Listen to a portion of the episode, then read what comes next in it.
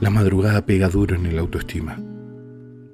Es ese momento donde miras a tu lado y la oscuridad con su luz apagada te envuelve en un abrazo solitario. Y es en ese momento donde pensás, soy sapo de otro pozo. El mundo piensa en grandes cantidades de dinero, en sexo desenfrenado y en popularidad.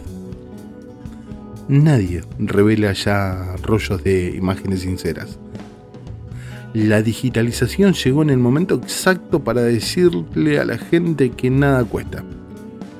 Así que si no te gustó una foto, sacas otra.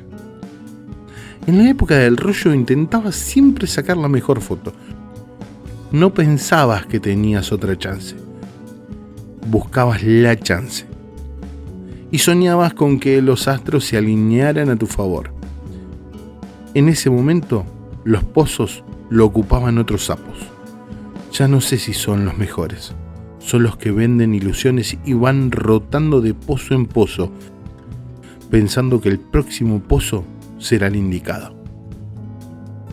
Hoy la madrugada rompe con su frialdad. Y yo me siento sapo de otro pozo. Estoy aquí pensando que el próximo lugar será el mejor, pero nadie, ni yo mismo, me lo puedo asegurar. ¿Será que el efecto de la digitalización también me abarcó? Saco millones de imágenes de un mismo momento, tratando de recordar ese no sé qué de un no sé cuánto, de otro pozo de otros sapos. Vivo en sintonía con el mundo. Todos vivimos así. Algunos creemos que el mundo nos saca del medio.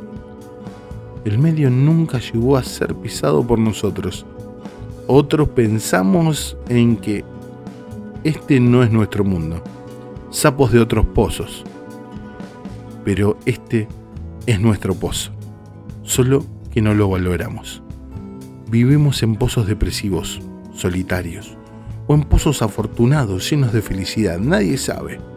Un pozo es nuestro rincón en el mundo.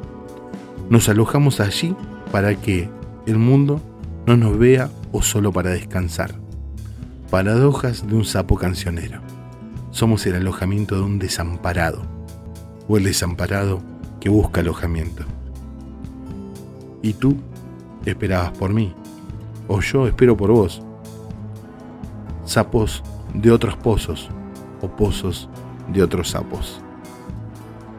Soy Lucas, buscando la conciencia global más allá de las narices en pozos de sapos que nunca llegaron a alojarse en el mundo, en tu mundo o en el mío.